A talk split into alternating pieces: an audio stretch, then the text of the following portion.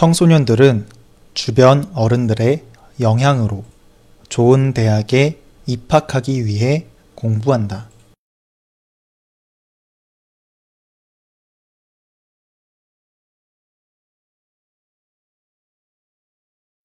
청소년들은 주변 어른들의 영향으로 좋은 대학에 입학하기 위해 공부한다.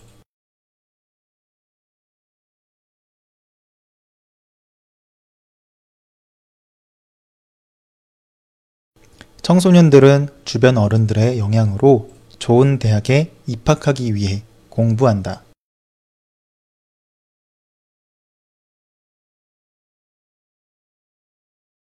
그리고 대학교에 진학하면 지금까지의 노력에 대한 보상 심리를 갖게 된다.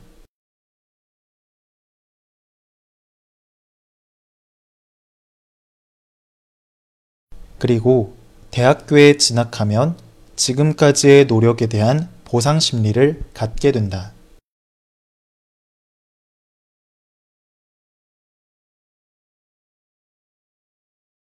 그리고 대학교에 진학하면 지금까지의 노력에 대한 보상 심리를 갖게 된다.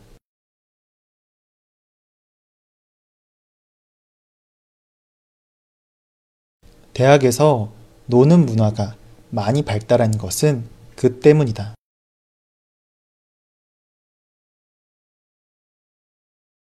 대학에서 노는 문화가 많이 발달한 것은 그 때문이다.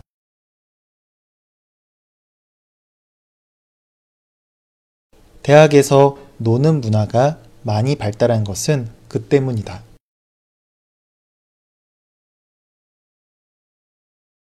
또한 지금까지와는 다르게 인생에서 새로운 목표를 세워야 한다.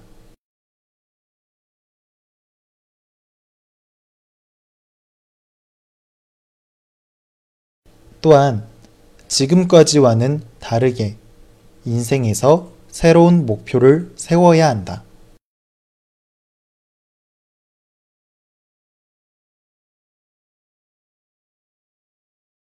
또한 지금까지와는 다르게 인생에서 새로운 목표를 세워야 한다.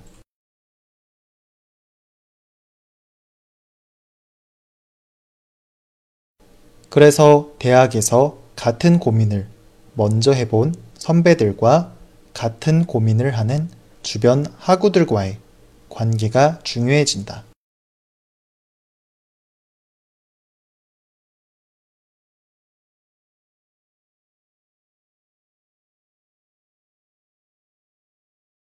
그래서 대학에서 같은 고민을 먼저 해본 선배들과 같은 고민을 하는 주변 하구들과의 관계가 중요해진다.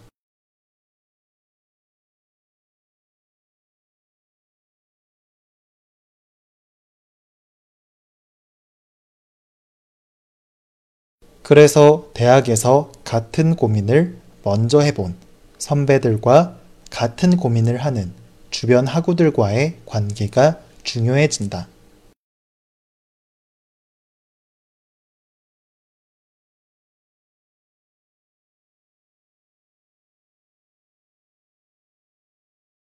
한국 대학에서는 이러한 특징 때문에 관계 문화와 노는 문화가 발달하게 된 것이다.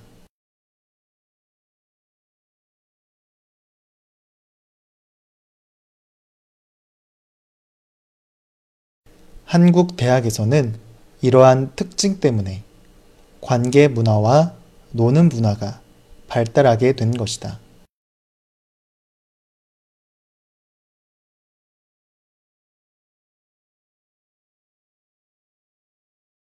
한국 대학에서는 이러한 특징 때문에 관계 문화와 노는 문화가 발달하게 된 것이다.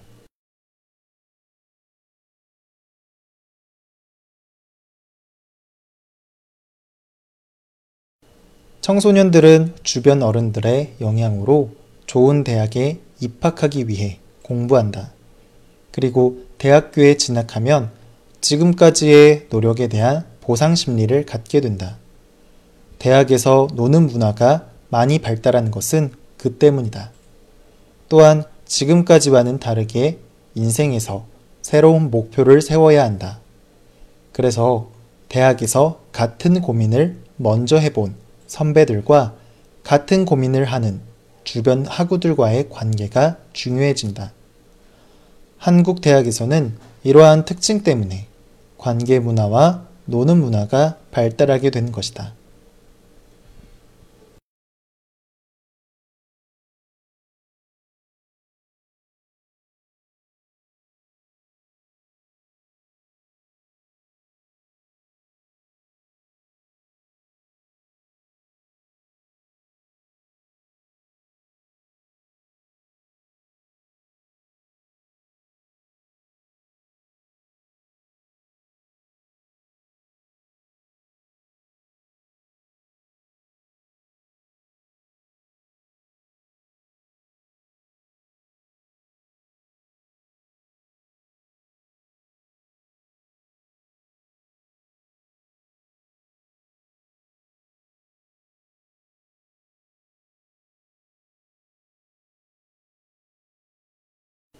청소년들은 주변 어른들의 영향으로 좋은 대학에 입학하기 위해 공부한다. 그리고 대학교에 진학하면 지금까지의 노력에 대한 보상 심리를 갖게 된다. 대학에서 노는 문화가 많이 발달한 것은 그 때문이다. 또한 지금까지와는 다르게 인생에서 새로운 목표를 세워야 한다. 그래서 대학에서 같은 고민을 먼저 해본 선배들과 같은 고민을 하는 주변 학우들과의 관계가 중요해진다.